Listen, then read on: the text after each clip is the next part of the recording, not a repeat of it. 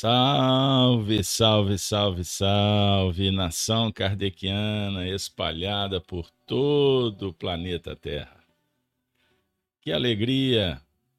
Estamos de volta para mais um programa, O Apocalipse por Honório. Espero que vocês estejam bem. Por aqui tudo bem, graças a Deus. Vamos juntos para mais um estudo um encontro bendito que favoreça o bem-estar de todos que aqui se aportarem. Hoje, 7 de outubro de 2023. Abraço a todos que estão ao vivo nessa manhã de sábado, são 7 e 2. Os amigos que estão no chat, se sintam abraçados. Nesse momento, convido, convido, convido a todos. Vamos fazer a oração inicial. Vamos juntos? Vamos juntos. E para tal, nós vamos convidar o nosso querido amigo Honório Abreu para fazer a prece conosco. Vamos recordar do nosso querido amigo?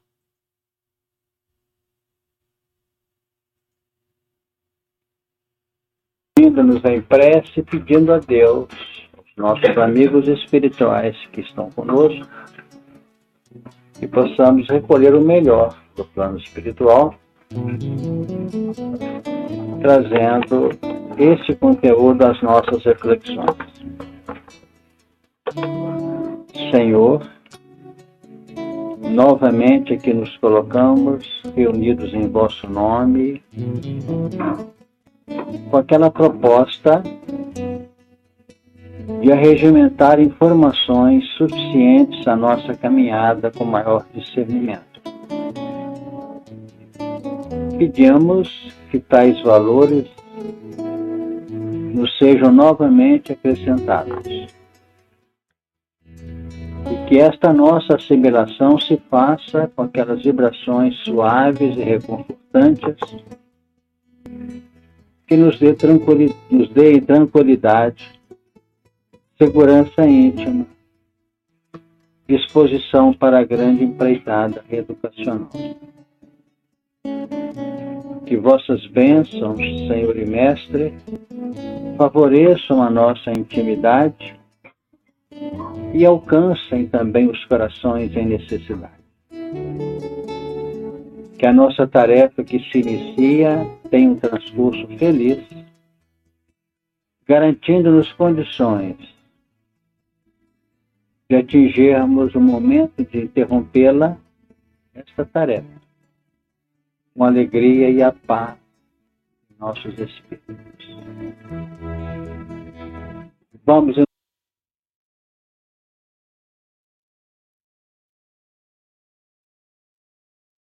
Que assim seja. Que assim seja. Graças a Deus. Que tenhamos então um encontro que possa marcar os nossos corações nesse momento tão importante da travessia esse mundo bendito. Sejam todos acolhidos com o carinho de sempre, com a amizade bem que prodigaliza virtude, sabedoria, caridade, espiritualidade em nossas vidas. Assim, nós vamos dar por iniciado mais um estudo do Apocalipse por Honório. Hoje, tema: os quatro animais e a transição. Bora lá? Vamos convidar os amigos para a gente recordar. Recordar. Recordar é viver. Que maravilha, hein? Recordar é viver. Último encontro, que foi o número 74, o tema foi os quatro animais. Então, hoje, vocês percebam pelo próprio título que nós vamos dar prosseguimento. E vamos é, recordar que trabalhamos o verso sexto. Estão lembrados? E havia diante do trono como que mar de vidro, semelhante ao cristal, e no meio do trono e, e ao redor do trono quatro animais cheios de olhos por diante e por detrás. Então hoje o tema os quatro animais na transição. Eu agora convido os amigos para que juntos possamos fazer a leitura. Bora lá? A leitura do texto original, o texto de João Evangelista a visão do trono, lembrando, é o capítulo 4, a visão do trono da majestade divina, os 24 anciões e os quatro animais. Então vamos fazer a leitura e mais uma vez eu vou trazer o nosso querido amigo Honório para fazer a acompanhar conosco a leitura. Bora lá, relembrando os anos 2000, Grupo Emmanuel, Belo Horizonte. Nós estamos trabalhando o capítulo 4 do Apocalipse e vamos reler para que a gente possa ir familiarizando com o texto. Capítulo 4, item primeiro. Depois dessas coisas, olhei e eis estava uma porta aberta no céu, e a primeira voz, que como de trombeta ouvira falar comigo, disse, sobe aqui e mostrar-te as coisas que depois destas devem acontecer. E logo fui arrebatado em espírito, e eis que um trono estava posto no céu, e um assentado sobre o trono e o que estava sentado era na aparência semelhante à pedra jaspe e sardônica. E o arco celeste estava ao redor do trono e parecia semelhante à esmeralda. E ao redor do trono havia vinte e quatro tronos. E via sentados sobre os tronos vinte e quatro anciãos vestidos de vestidos brancos e tinham sobre suas cabeças coroas de ouro. E do trono saíam relâmpagos, e trovões e vozes. E diante do trono ardiam sete lâmpadas de fogo, as quais são os sete Espíritos de Deus. E havia diante do trono um, como mar de vidro, semelhante ao cristal. E no meio do trono e ao redor do trono quatro animais cheios de olhos por diante e por trás. E o primeiro animal era semelhante a um leão, e o segundo animal semelhante a um bezerro. E tinha o terceiro animal o rosto como de homem, e o quarto animal era semelhante a uma águia voando. Vamos ficar por aqui. E o primeiro animal o primeiro animal era semelhante a um leão e o segundo animal semelhante a um bezerro.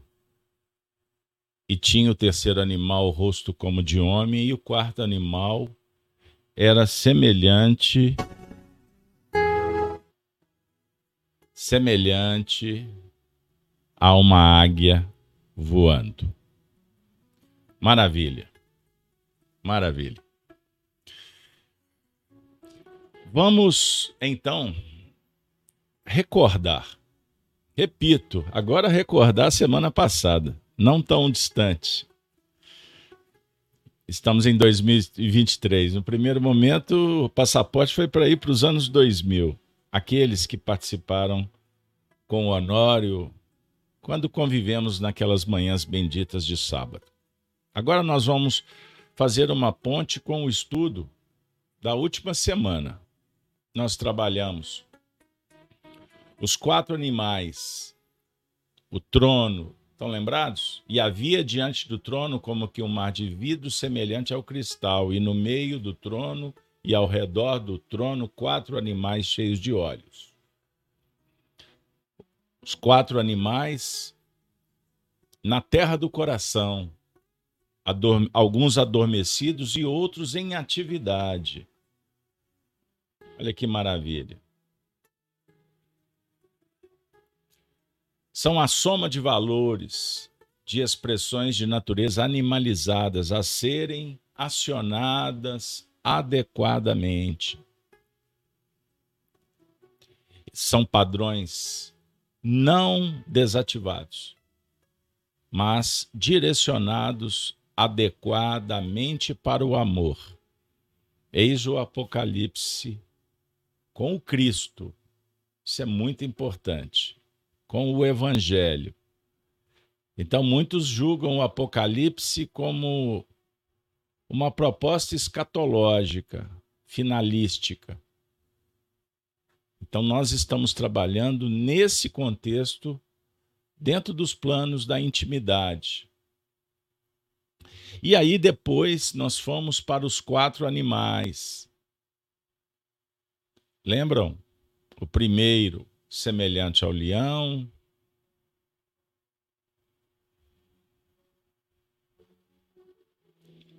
Sugerindo a ferocidade, argúcia, determinação. O leão também definindo os trovões com o seu rugido forte, a força endoevolutiva no campo interior.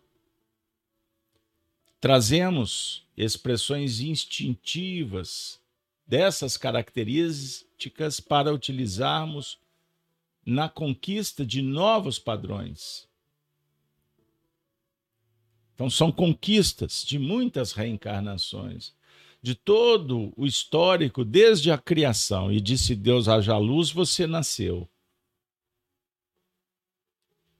Então, nestas vibrações do leão, podemos usar da força para superar, para vencer, mas também aprontar as, e criar as maiores dificuldades dentro dos planos egóicos, do interesse pessoal, sugerindo divisionismo, guerras, sabotagem dos projetos divinos, agindo contra a natureza.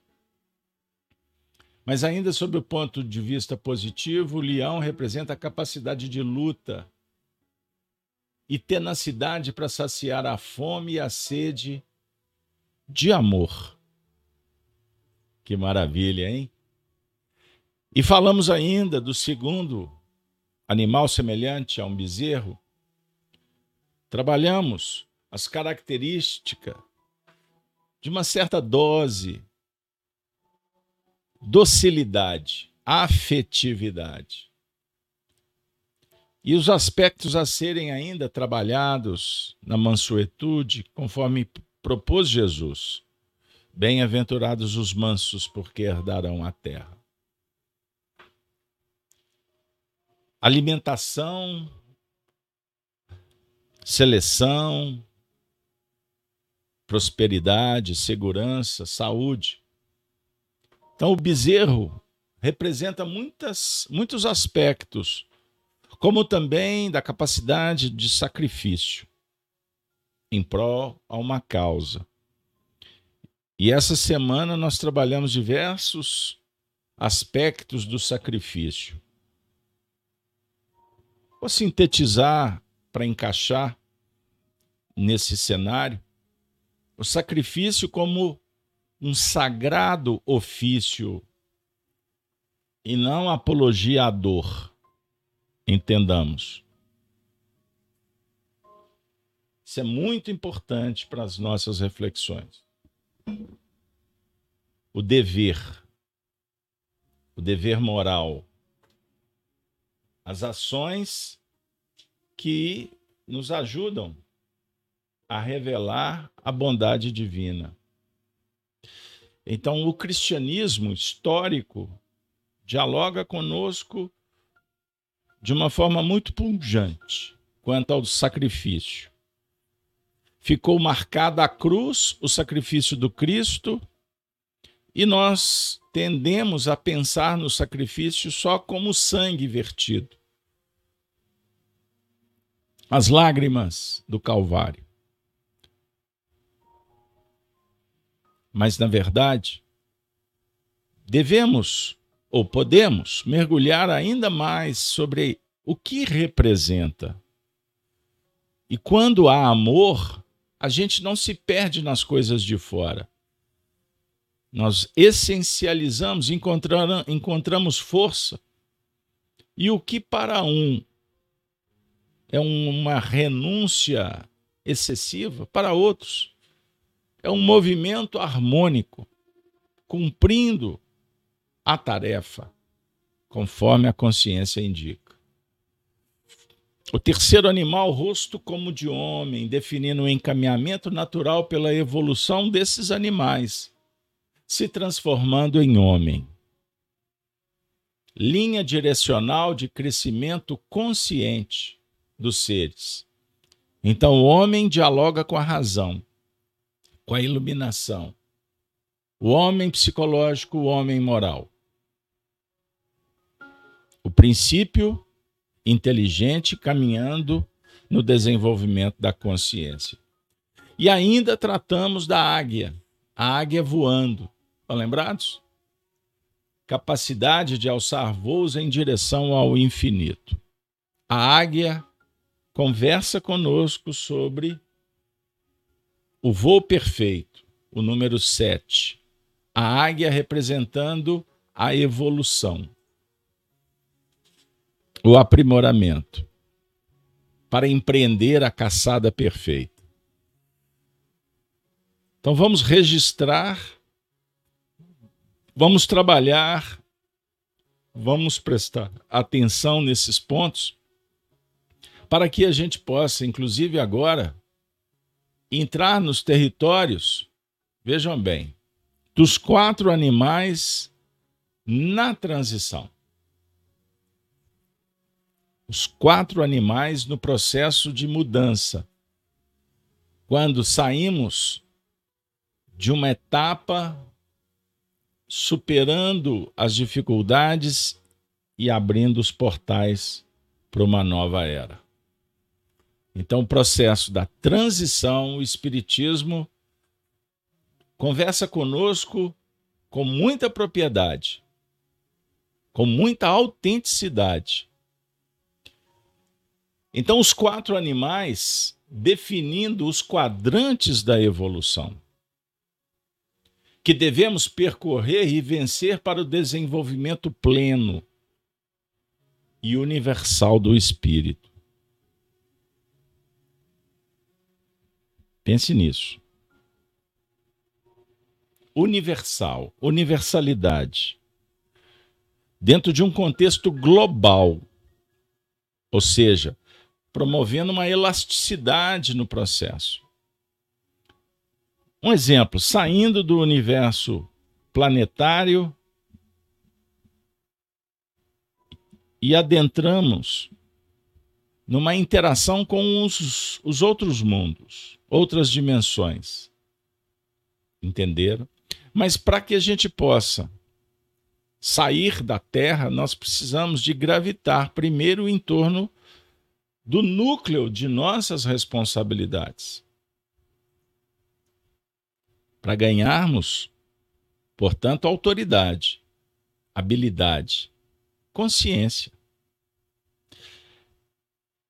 Sempre vale recordar: o Apocalipse é o livro que dialoga com a aprovação, com a reprovação, com a instrução e com a promessa, a definir que nós estamos participando de um plano evolutivo pessoal, que é intransferível, mas ao mesmo tempo coletivo, sob a jurisdição de Jesus, o Cristo planetário, mas não devemos esquecer do Cristo interno, Deus em nossa vida.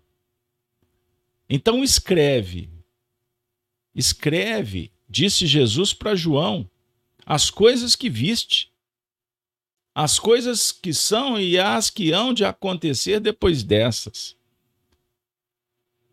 É necessário observar o que está à frente, o, lançando mão da luz, que favorece a percepção, inspirados para verificar o que aconteceu. As páginas que tu lestes ontem, pois são estas que nos impulsionam a, a escrever hoje as que leremos amanhã, no grande futuro. Entenderam? Então Deus criou, revelou e ofertou as dádivas para que o filho percorresse toda uma trajetória para encontrar com o pai e celebrar a boa nova a partir da construção da administração, da interação do filho com a obra do pai, pois, como herdeiro, ele tem que administrar. Não cabe mais fugir. João em Pátimos, ilhado, ele foi segregado, ele foi preso pela ditadura, pelo sistema, ele foi removido.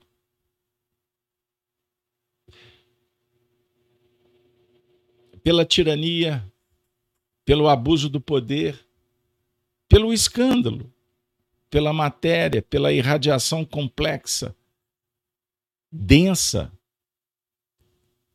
Mas o que a princípio foi escândalo, João disse que estava em Pátimos para cumprir a vontade de Deus. E os homens julgaram que estavam usando do poder para tirá-lo. E, na verdade, o escândalo promovia o apocalipse que nos visita dois mil anos depois, num efeito multiplicador espetacular. E ele escreve cartas. É o passado, é a comunidade, é o presente, é a realização, é o futuro. E são sete cartas. Compreenderam?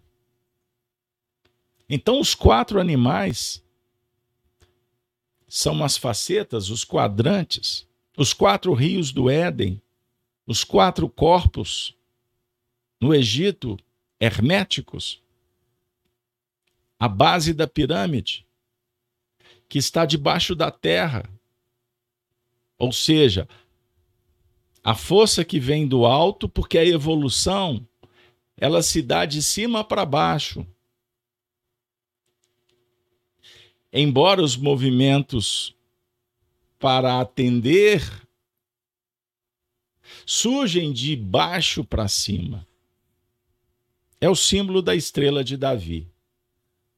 Percebam bem. O triângulo voltado para baixo, na descida, como desceu o Cristo, e depois fixado para operacionalizar na terra em conexão com o que vem do alto. Isso é muito especial. Como antenas que precisamos captar e irradiar o pensamento divino, fomentando a vida em nível de qualificação luz interna, brilhai a vossa luz. Então, nós temos nos quatro animais muitos elementos que nos ajudam, nos ajudam bastante a compreender o fenômeno da vida. E ainda nós vamos hoje, dentro do contexto dos quatro animais e a transição, vamos recordando o Honório que trouxe Emmanuel com suas obras, como A Caminho da Luz, o livro próprio Emmanuel, o primeiro, quando ele faz um, um cotejamento da própria história da humanidade. E foi feita uma associação belíssima dos animais num plano da evolução coletiva. Então é possível encaixar a interpretação no leão em termos sociológicos a representar, por exemplo, a Ásia, fazendo uma associação com o apóstolo Marcos, a força. O animal à semelhança do bezerro, no contexto da organização planetária Europa Ocidental, em que Portugal, Espanha Itália formam a prostituta. Basta ver a mulher, a Europa corrompida, da mensagem limpa do Evangelho que foi conspurcada e a Babilônia, que, que é revigorada em Roma, depois se transforma na base que se multiplicou no tempo e no espaço para ter representantes, o imperialismo de Césares, no contexto de toda a sociedade, do mundo atual. Por isso a prostituta. A Roma mística, a Roma pagã,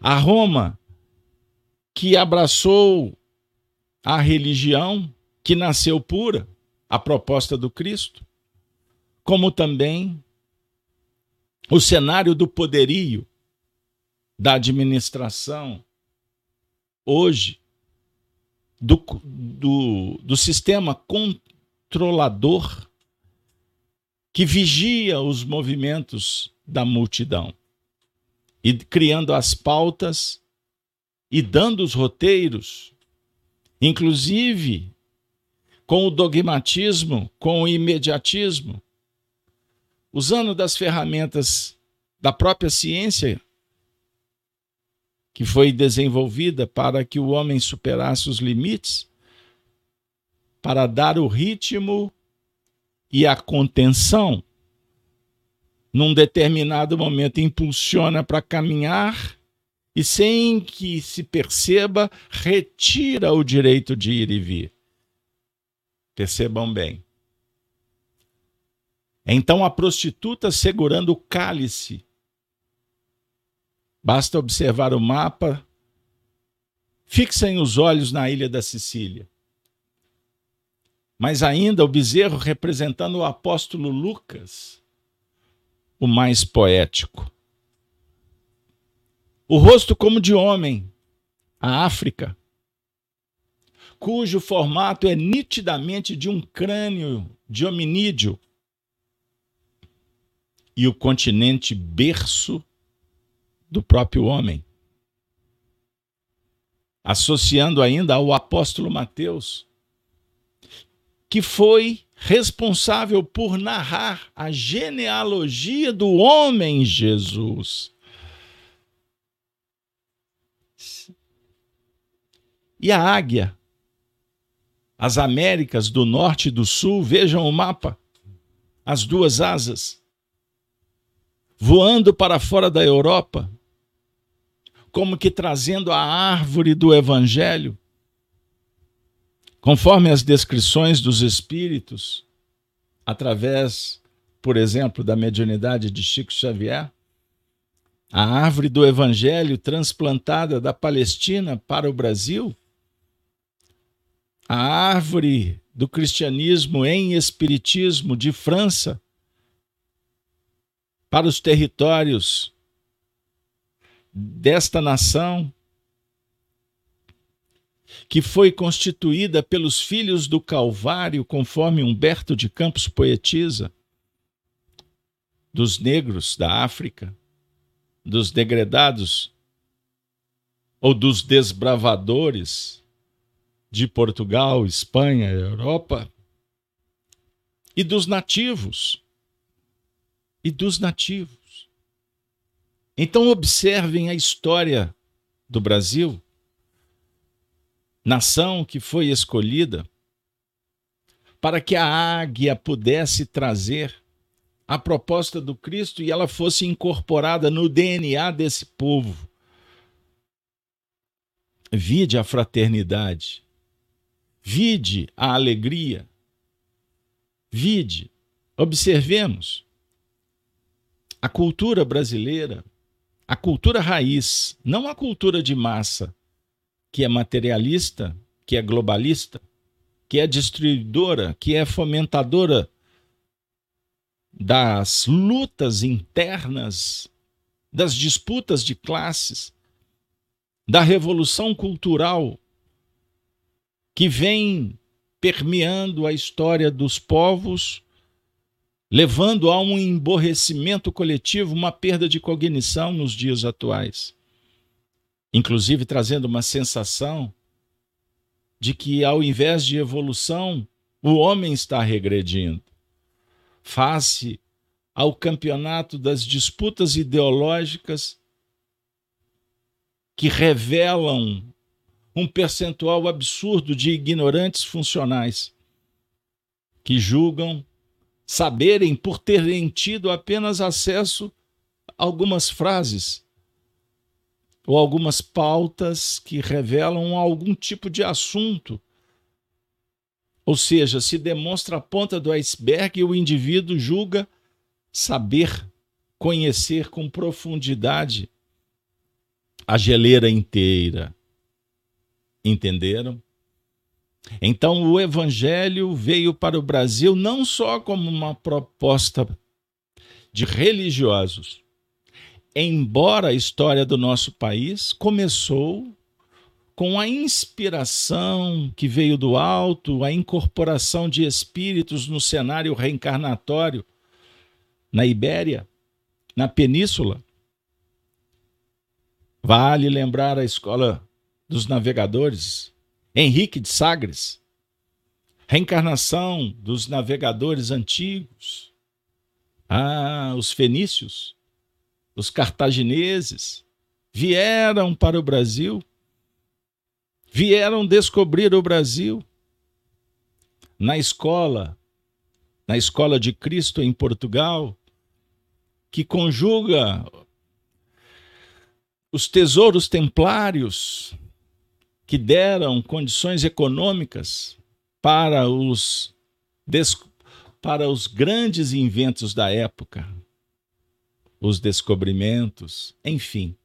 Mas eu queria mesmo enaltecer o povo desse país. Então nós somos brasileiros. E vale um comentário respeitoso, fraterno, mas ao mesmo tempo sugerindo prudência pois dentro das lutas materialistas, fomentada por essa guerra ideológica, se discute cada vez mais o divisionismo, com um objetivo muito claro: destruir o patriotismo, porque o que impera nas conversas é se o indivíduo é negro, se ele é descendente, se ele é indígena, se ele é branco, se é mulher, se é homem,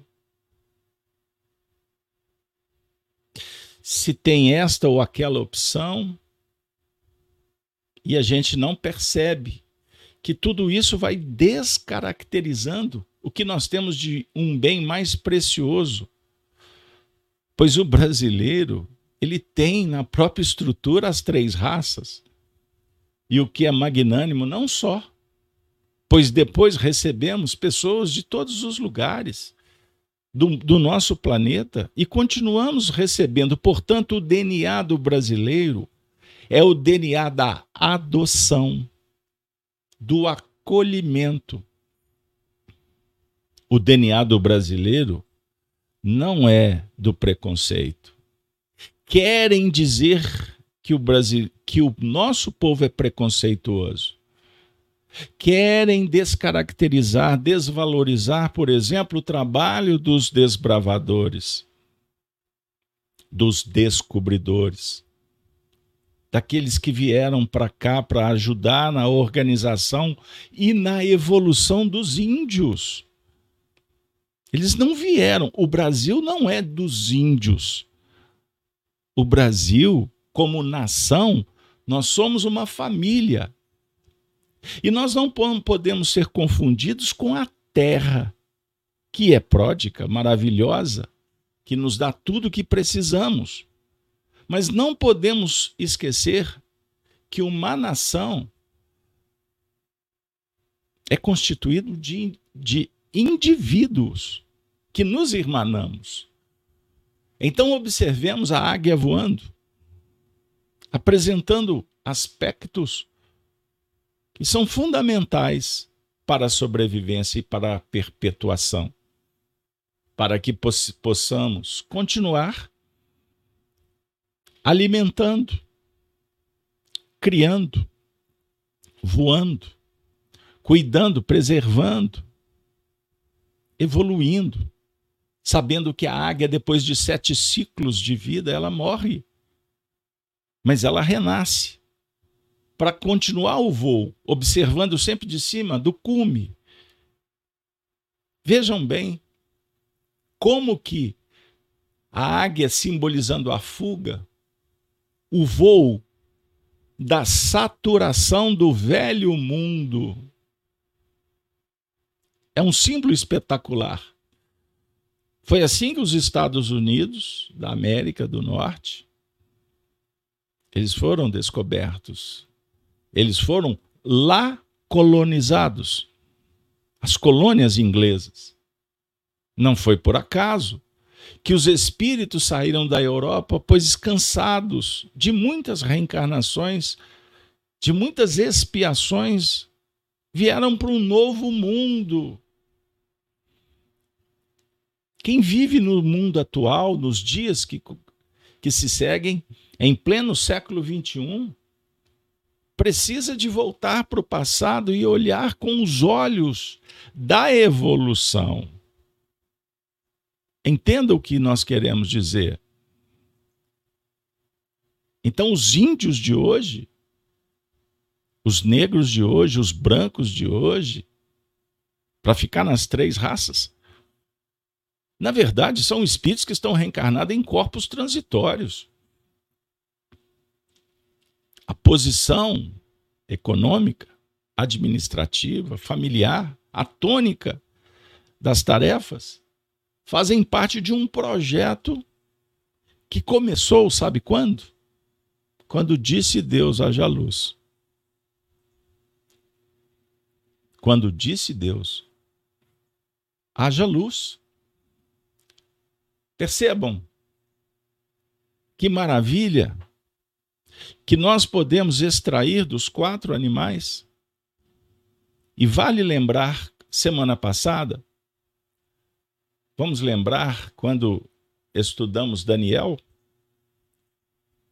e Daniel, ou melhor, desculpe, quando estudamos o profeta é, Ezequiel, Cada animal, na verdade, cada animal representa os outros três animais, a definir as multifacetas do processo evolutivo.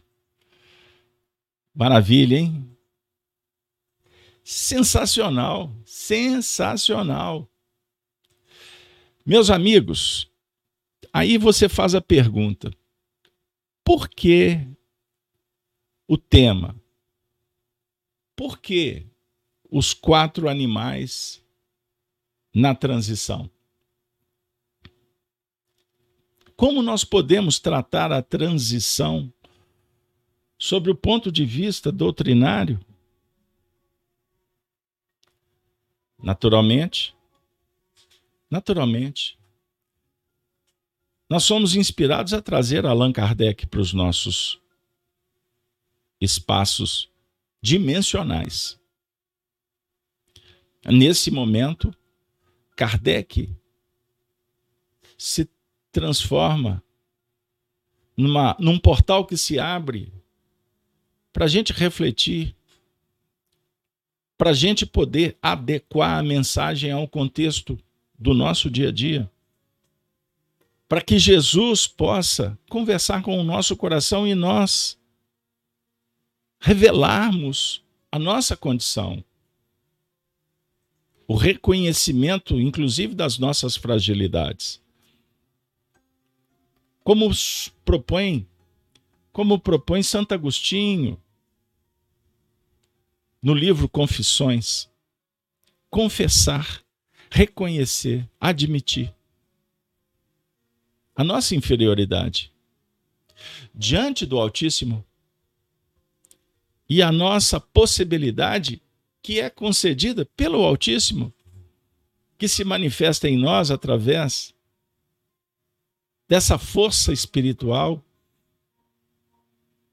da consciência que vai abrindo para nós os painéis, através da revelação, do tirar o véu, do esforço pessoal, mas também daquele envolvimento que motiva para que você não desista jamais. Perceberam? Isso é maravilhoso. Isso é transcendente. Nós temos aqui uma, uma, um comentário do Erasmo Neto. Obrigado, amigo. Ele está dizendo: a transição é no sistema de comunicação onde a inspiração no princípio era nas criações de Deus. Exemplo: se desenha uma árvore, qualquer aborígene sabe o que é. Se escrevo a palavra árvore, nem todos sabem. Maravilha. Continue, Erasmo. Continue no seu raciocínio. À medida do possível, eu vou compartilhando aqui. A Marilac, por sua vez, está colocando o seguinte: pensando no DNA, refletindo na mistura de raças, o desafio é entender os códigos genéticos que nos ligam, ou que nos liga, né?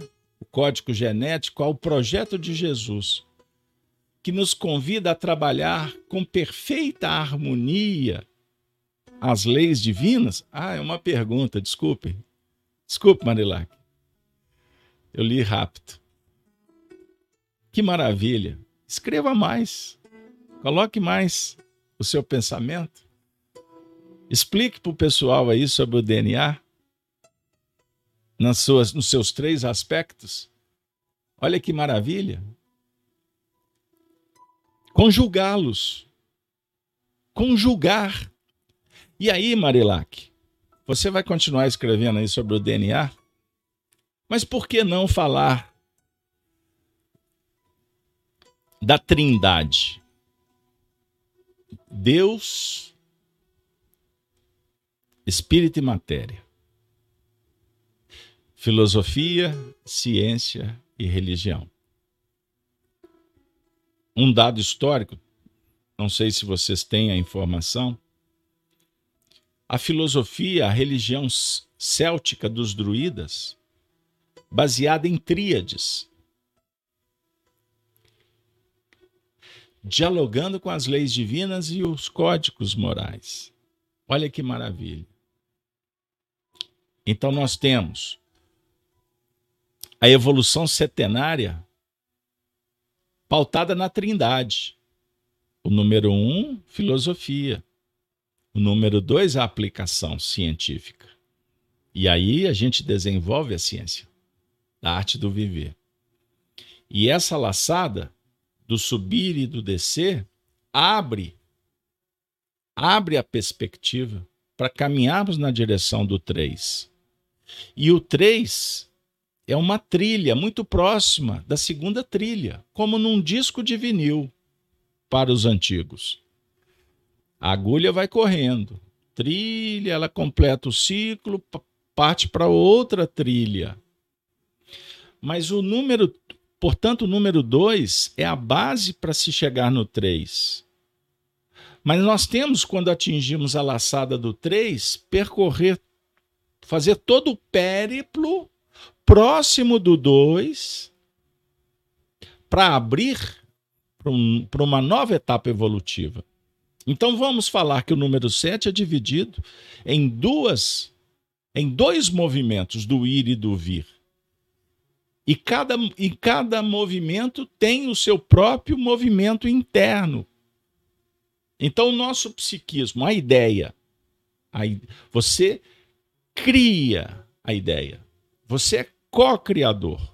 Você tem as suas ideias próprias. E quando você gera o pensamento, o pensamento se torna um evento.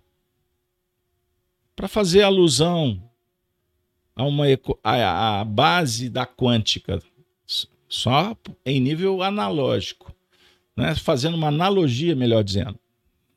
Então, o pensamento gera um evento. O evento é espaço, tempo e energia. Energia a ser usada no espaço e no tempo. É todo o pensamento. Então, é ação e reação que gera repercussão. E quando danosa, reparação. Então, você semeia vento, colhe tempestade. Você vibra no amor, o amor respalda. Faça o bem e o bem te advoga. Então estamos dentro de um contexto da natureza, não como seres à parte. Nós fazemos parte. Nós estamos integrados e somos felizes quando concorremos para a harmonia Ensina Kardec no livro Gênesis com E. Gênesis, que significa criação, geração, vida. O universo, o cosmo, é um organismo. Isso é filosofia antiga. Vivo, organismo vivo, que pulsa, que irradia, que expande e contrai no ir e vir. Então você cria o pensamento, o pensamento se torna matéria. É obra da sua responsabilidade. Você vai aprender com ele. Foi Jesus, por exemplo, que falou numa linguagem muito simples. Conheça a verdade gera a verdade, viva a verdade, e ela te liberta. Ele não está falando de conceito, ele está falando de operação. Embora o conhecimento favoreça, ajuda, mas não é suficiente. Não adianta conhecer espiritismo se o espiritismo não entrar dentro da gente, se o espiritismo não sair da gente. Então a Marilac ainda pergunta, Paulo, deixa eu colocar aqui para vocês todos acompanharem a Marilac, sempre inspirada. Paulo diz: gravitar em torno da unidade divina, seria isso? Marilac está se referindo à questão 1009 de O Livro dos Espíritos. Gravitar em torno, gravitar na direção, como queira da unidade divina. E a unidade divina, Allan Kardec trata como a perfeição. A perfeição, o Honório dizia, em Deus. Não a pseudo-perfeição que queremos. Perfeição. Movimento em torno uma ação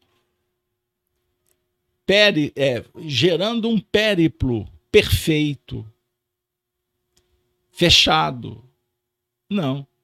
É sempre dinâmico. Não fecha. Abre. Abre o tempo todo. Então, quando você julga ter chegado no objetivo, você vai verificar que, com relação àquele assunto, aquele ponto de vista, aquela, aquele ponto que quisestes alcançar, tudo bem.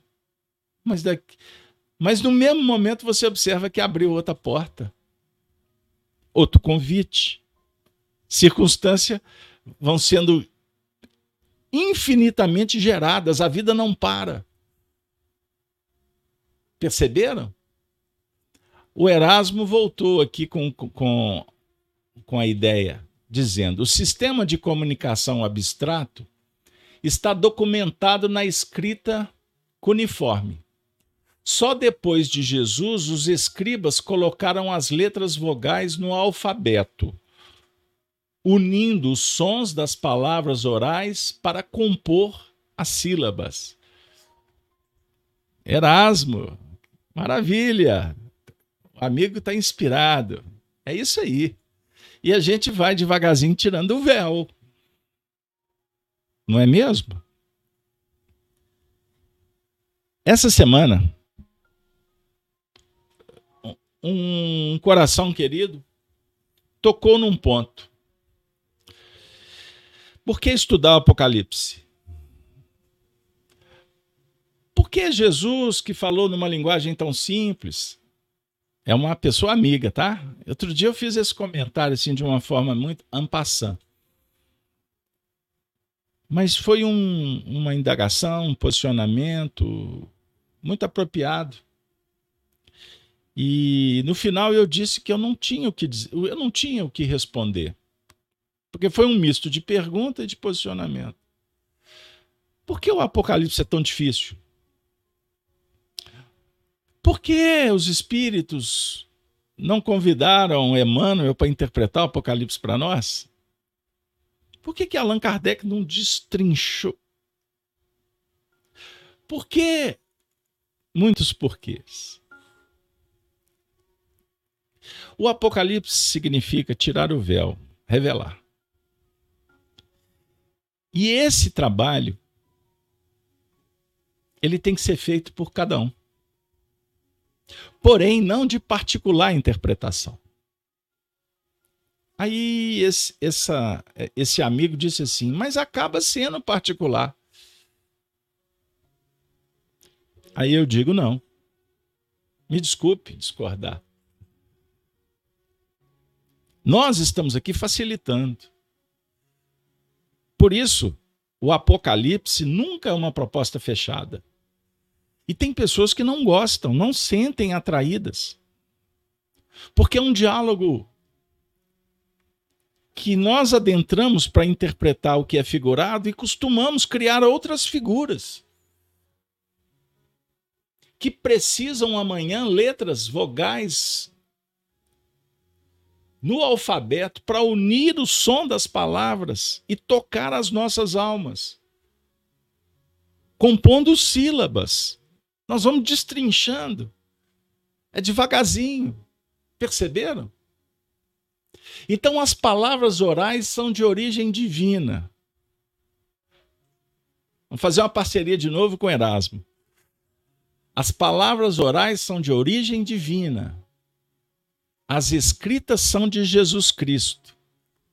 Cristo é o título do novo sistema de comunicação com as virgens letras. É isso mesmo? Com as virgens letras vogais. Então, observem bem. E disse Deus. E disse Deus: haja luz. Então, quando nós voltamos em Moisés, ele traz a dinâmica perfeita. Disse Deus, ele pronunciou palavras. Haja luz. Certo? E aí os homens começaram a escrever. Traduzindo o pensamento, a ideia. O Erasmo falou que o Cristo é o título do novo sistema de comunicação.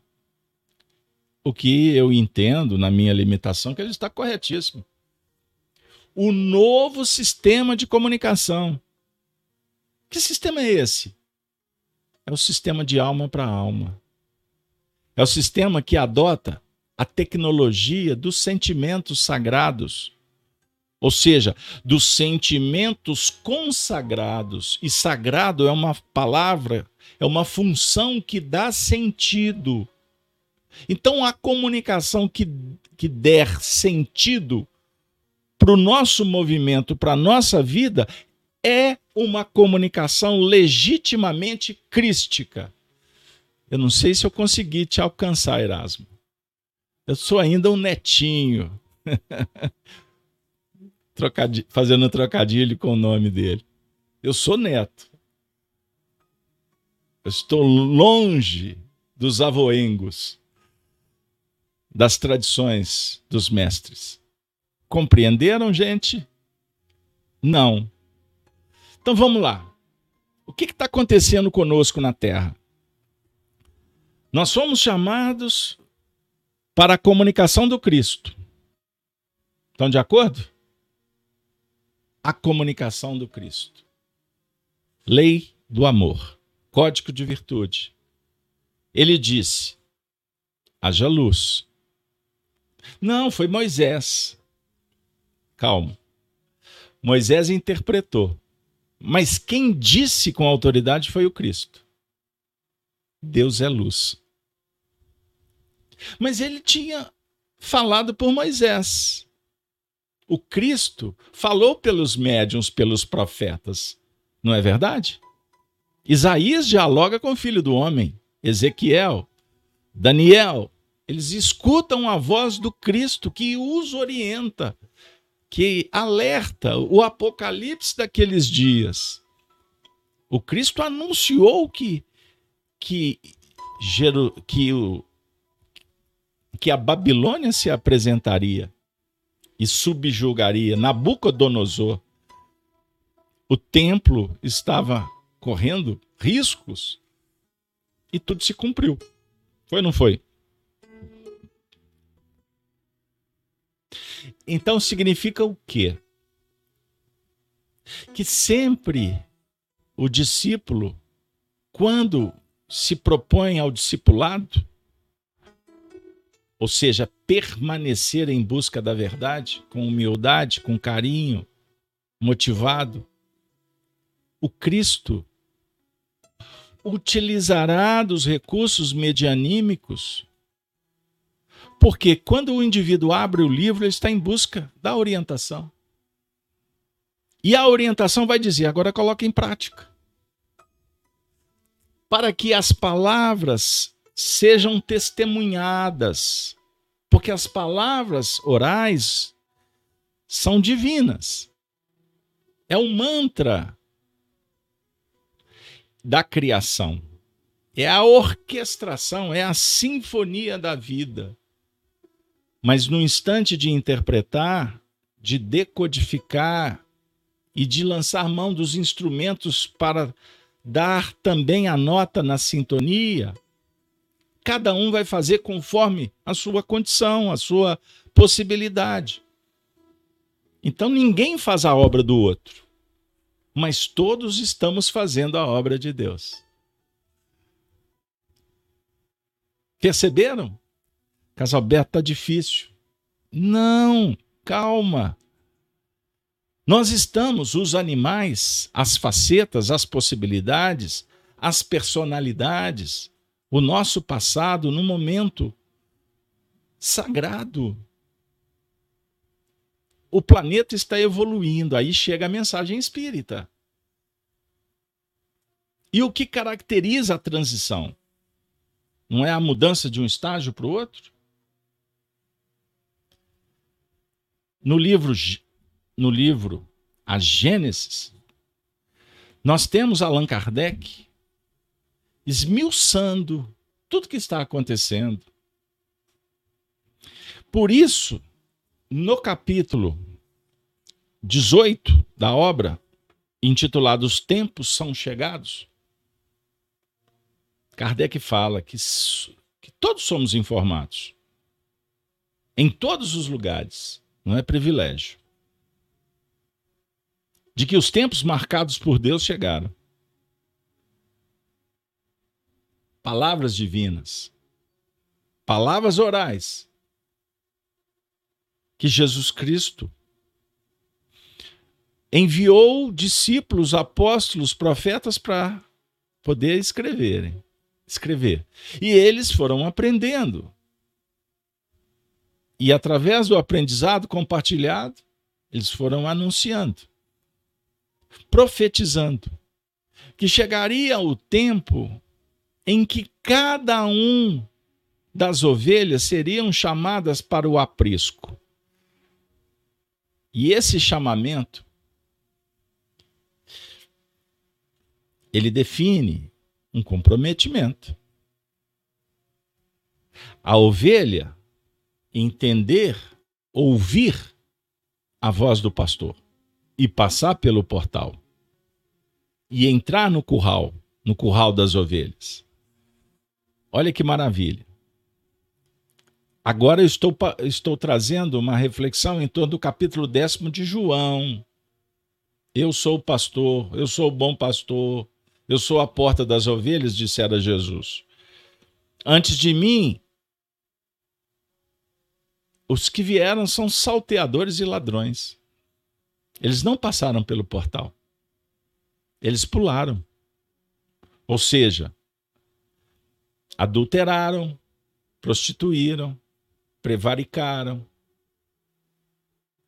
E a iniquidade se estabelece quando agimos fora da harmonia sem ouvir as palavras divinas.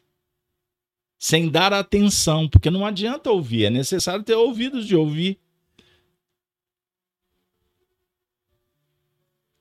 Que coisa! Eu não tinha pensado nisso. Porque tudo é harmonia na criação. Estou no item 2 do capítulo 18, trazendo Kardec tudo revela uma previdência que não se desmente nas menores coisas, nem nas maiores. Tudo é previdência. Tudo dialoga com a preparação, com a organização. E sugere também providências. Então tem previdências. O que antecede? As evidências. Hein? O que nos coloca na condição de atenção. A providência é o auxílio com todos aqueles recursos de que carecemos, que não conseguimos mobilizar. Então você previne, organiza, lança mão dos recursos. Mas o cristão sabe que sozinho ele não consegue.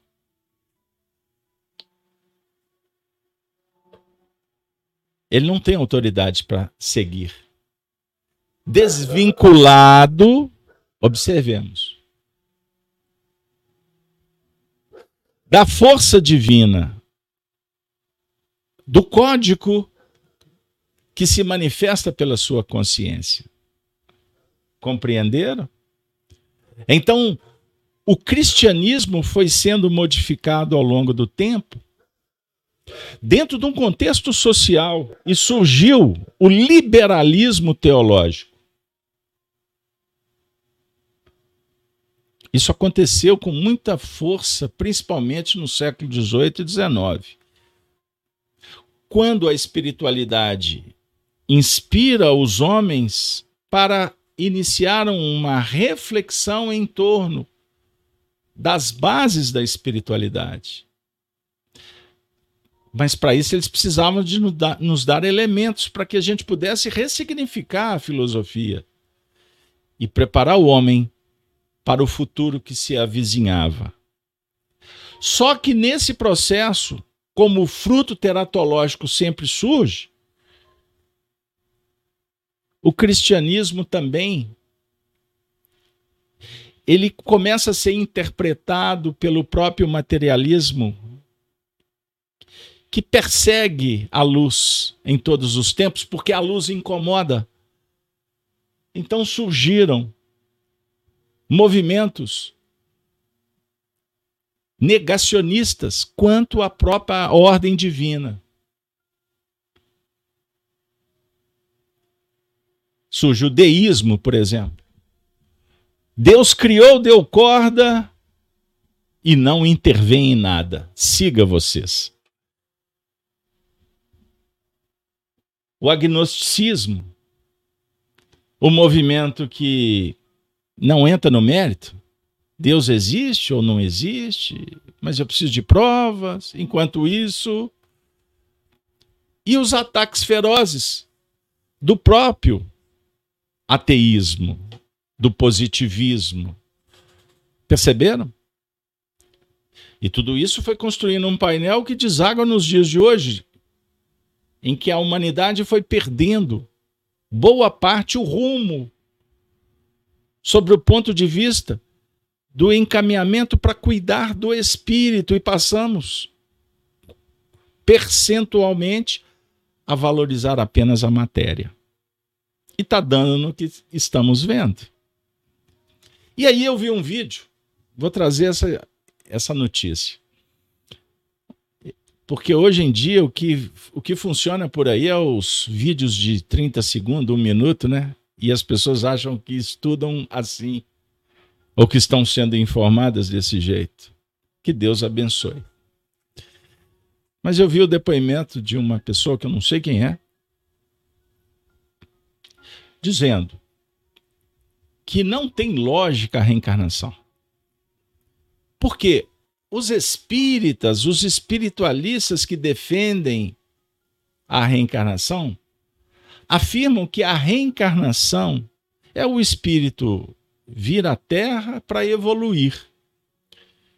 E aí a gente sofre, passa pelos problemas e morre, depois vai nascer e vai melhorando, vai, mas sofre. Depois...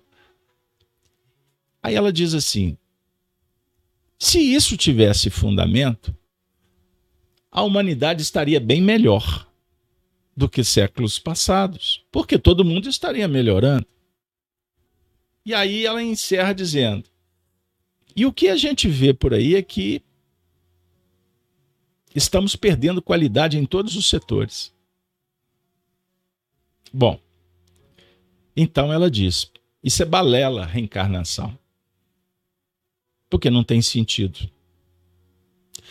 Falta de competência, falta de qualidade em na música, na arte, na escola, no comportamento, a máquina substituindo e, e, a gente se distanciando uns dos outros, então não tem sentido. É uma visão extremamente imediatista, superficial e destituída de qualquer base. Com todo respeito, mas eu quero dizer que se os nossos olhos estão voltados apenas para a terra, realmente ela tem uma certa razão. Mas a gente não pode desvincular os princípios doutrinários uns dos outros. Porque se nós elencarmos 15 princípios básicos, por exemplo, Deus, Espírito, livre-arbítrio, reencarnação, mediunidade, influência dos espíritos, pluralidade dos mundos habitados, causa e efeito e etc. Cada um tem vínculo com o outro. Seria o mesmo que dizer que virtude dialoga com a virtude. A gratidão é filha de todas as virtudes. Humildade, gratidão. Bondade, gratidão. Flexibilidade, gratidão. E por aí vai. Altruísmo, gratidão. Vigilância, gratidão. Perceberam? Adequação, gratidão. Da mesma forma, eu posso dizer que a caridade, tolerância. Tolerância, mansuetude. São virtudes, são irmãs.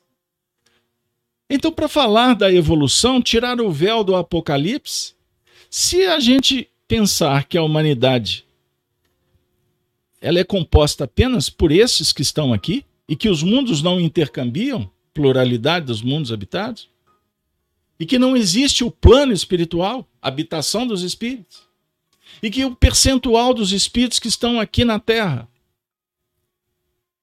é o mesmo de todos os tempos? Bom, pelo próprio número, essa conversa já perdeu completamente o sentido. Porque nunca houveram tantos habitantes no planeta. 8 bi. Qual era a população há 20 anos atrás? Qual era a população nos tempos de Jesus? Então vem num crescente. Ok, então, então Deus foi criando espíritos ao longo do tempo? E disse Deus haja luz e isso nunca mais parou? Bom, Deus nunca para, né? A criação é, é eterna. Mas assim, sobre o ponto de vista da população do nosso planeta, não tem sentido. Onde estava essa turma toda? E para onde vão aqueles que morrem? Eles não voltam automaticamente. Então, quais são os espíritos que estão reencarnando? De onde vieram? A evolução estagnada no planeta Terra, no orbe, dessa casa bendita, água, mas que é tão pequenininha, tão pequenininha. O Sol, quinta grandeza, veja a nossa galáxia.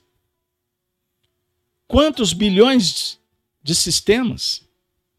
Percebam bem. Então nós estamos no momento em que os quatro animais do Apocalipse eles representam fatores internos, como também coletivos, sobre o ponto de vista das, das humanidades que aqui viveram, dos povos, raças, etnias, culturas, religiões, que não somos oriundos de um lugar só. Então, Emmanuel discorre sobre os autóctones, aqueles seres, os homens mais simples, que viveram aqui há dezenas de milhares de anos, e outros que chegaram de outros mundos, sendo a maioria para organizar a sociedade de um mundo de expiação. E o que caracteriza a expiação? O tirar de dentro para reparar, para ajustar. Então, Vamos imaginar, vamos falar dentro do contexto que é conhecido por nós de algumas dezenas de milhares de anos. O que, que é mil anos num processo evolutivo? Mil anos para o homem, afirma Pedro na epístola, é um dia para o Senhor. Mas isso é figurado. Então o meu tempo é diferente do seu tempo. O calendário, as horas, correm para todos. Mas a percepção do tempo é diferente de cada um, pois cada um está no momento histórico específico. Não existe duas pessoas iguais, portanto, não existem duas pessoas vivendo a mesma coisa. Por mais que você esteja assistindo o mesmo programa, lendo, ouvindo o mesmo som, a mesma letra. Então, transição é um processo de um estágio para o outro. E Kardec explica: existe a transição física, mas existe a transição moral. E o período em que vivemos, expressão kardeciana, é um período de mudanças que estão acontecendo de uma forma muito intensa, porque elas são orquestradas pelo mundo espiritual. Então vamos imaginar se o relógio está andando mais rápido, não entro na polêmica da mudança de polaridade do, do nosso planeta, do magnetismo. Mas é fato científico que está acontecendo muitas alterações no cenário externo. E não fique preso à conversa materialista que esquenta ou que esfria. E eu não preciso entrar no mérito. Porque isso é discussão de sexo dos anjos. Porque se falam que é comprovado, questione. Você tem o direito de questionar. E não se preocupe se alguém vai dizer que você está maluco ou te proibir porque você é livre como espírito. E tirania alguma vai tirar de você a condição de pensar. Como tentaram fazer com Sócrates. E ele disse: Podem me prender, mas não prenderão jamais o meu pensamento, eu sou livre. Hoje, Sócrates está fora das regiões espirituais materialistas. Ele habita outras esferas Humberto de Campos, certa feita, perguntou para ele se ele tinha alguma coisa a dizer para a humanidade terrena. Ele disse: Já foi dito, agora é com os homens.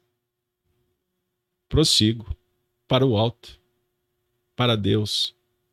Já passei por esse caminho das discussões. Então vivemos um período de profundas alterações. A humanidade realizou até o presente incontestáveis progressos. Os homens, por sua inteligência, chegaram a resultados que jamais haviam alcançado em relação às ciências, artes e ao bem-estar material.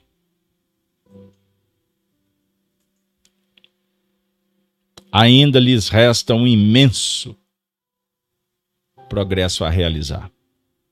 Um imenso. Fazer reinar entre eles a caridade, a fraternidade e a solidariedade para assegurar o bem-estar moral. Eles não poderiam, nem com suas crenças, nem com suas instituições ultrapassadas, vestígios de outra época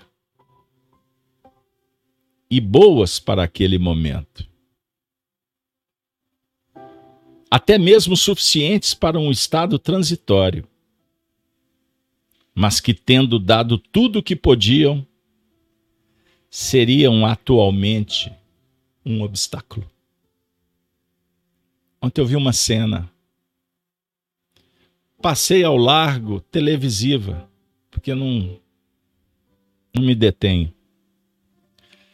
Vi uma cena de um magistrado com a vestimenta, o traje. Observei, meus olhos foram para o passado, para o imperialismo romano, o poderio transitório. E os indivíduos, na atualidade, se julgando deuses. Os deuses do passado morreram. E aqueles vinculados à Medusa ou à Hidra de Lerna, uma questão de tempo. E nós estamos vendo isso toda hora. Quantos institutos, quantos órgãos, quantas empresas que tiveram seu papel e muitas fizeram escândalos. Estão com as portas fechadas ou a caminho do precipício? Vocês estão vendo isso. Religiões em guerra, crises.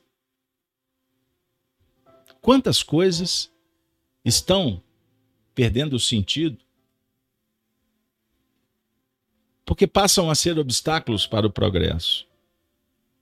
Da mesma forma que uma criança motivada pelos movimentos de um mobile perde o interesse quando adulta.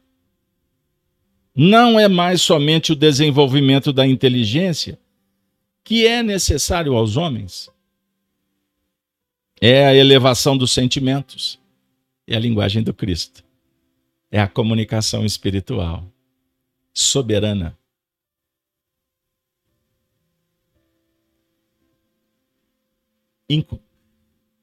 Indestrutível. Ela só era desconhecida. Ela é eterna. Mas os homens é que se aproximam, porque ela vem decrescendo. Ou seja, ela parte do Cristo e vai chegando. E a partir do momento em que o indivíduo entra em conexão, aí ele vai crescendo na direção do fulcro que irradiou. Entendeu, Cida? Então ninguém vai interpretar o Apocalipse para você. Não vai ser Emmanuel. Não vai ser o seu guia espiritual. Não vai ser o Honório. Você que vai interpretar o Apocalipse. Apocalipse é tirar o véu, é você quem compete. Porque Jesus ainda é símbolo. Jesus ainda é mito. Jesus ainda é histórico. E o que caracteriza o Jesus histórico? É um homem que veio aqui e morreu. Foi preso, crucificado, morto, sepultado. Um percentual considerável de cristãos não tem sintonia com a ressurreição do Cristo. Porque tem dificuldade de entender a crucificação. Sabem que aconteceu. Foram informados por testemunhas vivas por centenas que o viram depois de morto. Mas não foi suficiente. Não foi suficiente. Isso me faz recordar Arnaldo Rocha, quando terminar a reunião em que Emmanuel se materializou em Pedro Leopoldo, nos anos 50, foi uma materialização luminosa. Tinham 14 pessoas na sala. Chico, Peixotinho, os médiums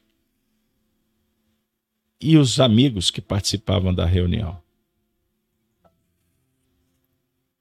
Acabar, acabou a atividade lá fora, uns tempos depois, ele viu dois companheiros brigando, depois da reunião, discutindo, brigando assim, discutindo, acalaradamente.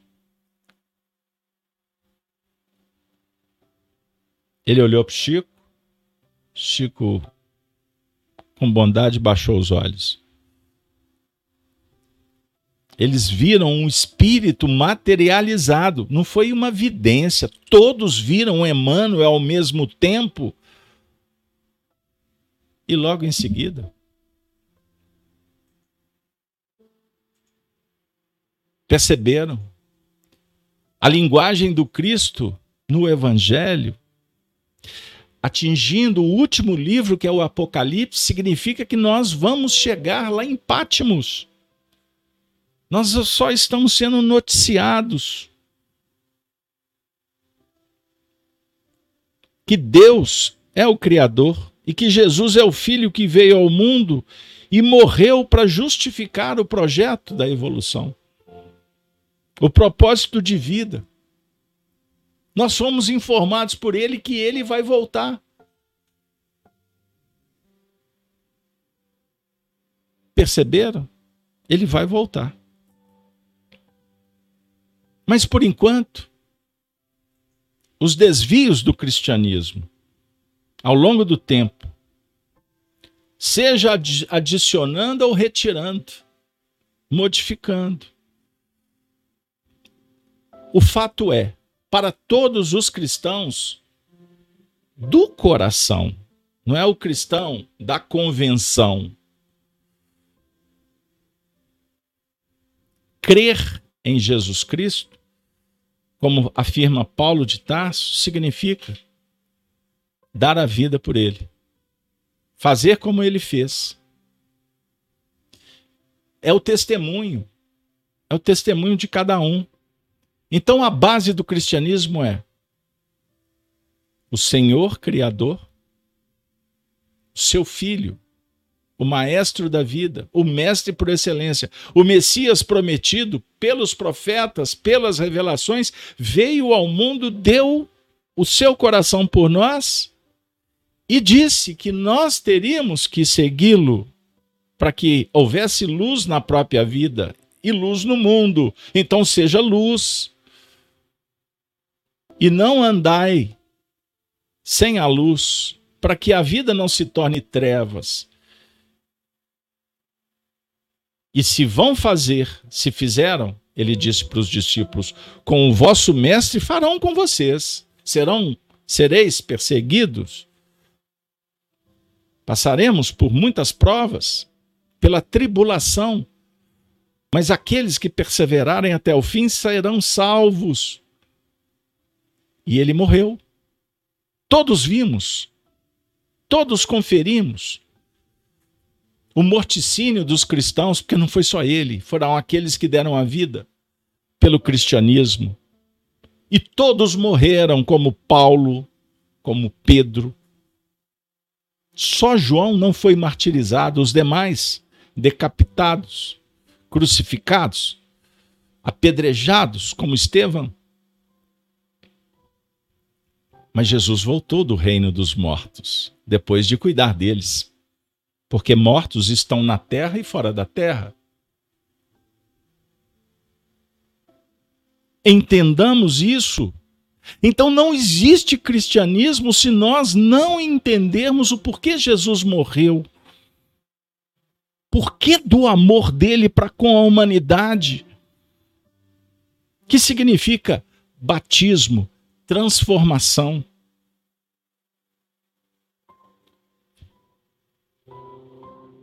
Que Deus nos perdoe. Porque nós fomos liberalistas teológicos durante muito tempo. Nós negamos Jesus até os dias de hoje. E sendo espíritas. O indivíduo é espírita mas é um ideólogo fora do centro espírita. Ele apoia essas pautas que são verdadeiramente negativistas e dizem que os cristãos é que negam. O cristão defende a vida, porque o cristão dá a vida e jamais aborta um processo. E não foge, não contamina, não se autodestrói. E não arreda pé. O cristão não tem interesse em fazer política divina, ou política humana, me perdoe. A cruz grega só fornece condições para a geometria plana. A cruz de Jesus Cristo fornece condições para a geometria tridimensional. Sensacional, Erasmo. Vai ser fantástico quando unirmos a cruz grega com a cruz do Cristo, pois elas se completam. Se eu fico só com a teologia, eu me desconecto da filosofia e da ciência. Se eu fico só com a ciência, eu me desconecto da filosofia e da religião. Portanto, a dinâmica é perfeita sob a ótica divina operacionalizada no dia a dia. Entendamos que o Jesus histórico interessa aos homens do social. Jesus cuidou da sociedade, ele ajudou a todos. Ele cuidou física e moralmente da humanidade e continua nos ajudando, até com os recursos. Quando a providência entende que precisamos de um auxílio externo, uma mão aparece, encarnada ou desencarnada. Mas a teologia da libertação, por exemplo, tira a divindade, nos desconecta da metafísica e abre uma discussão que não cabe mais, lá dos tempos de Atanásio ou do presbítero Ário. Jesus, Cristo, é o espírito mais puro que esteve na terra. Se fez carne, sofreu as injunções, as intempéries da dor humana, porque senão ele seria apenas mais um professor que fala das lições, mas não vive, portanto não tem autoridade. O professor que só fica atrás dos livros, ou que é pior, dos recortes para se dar uma aula e não se prepara para a vida e se compromete em viver o que ele está pregando para os alunos. É apenas um formando que é remunerado. Com todo respeito aos sacerdotes que dependemos, precisamos deles. Mas verdade seja dita. autoridade é vivencial. E o Apocalipse chega nos nossos, para os nossos corações, revelando que não basta falar com a boca, é, necess, é necessário, é fundamental aceitar o Cristo pelo coração. E o coração agora pulsa de alegria, pois estamos chegando ao instante final de mais um estudo Apocalipse por Honório.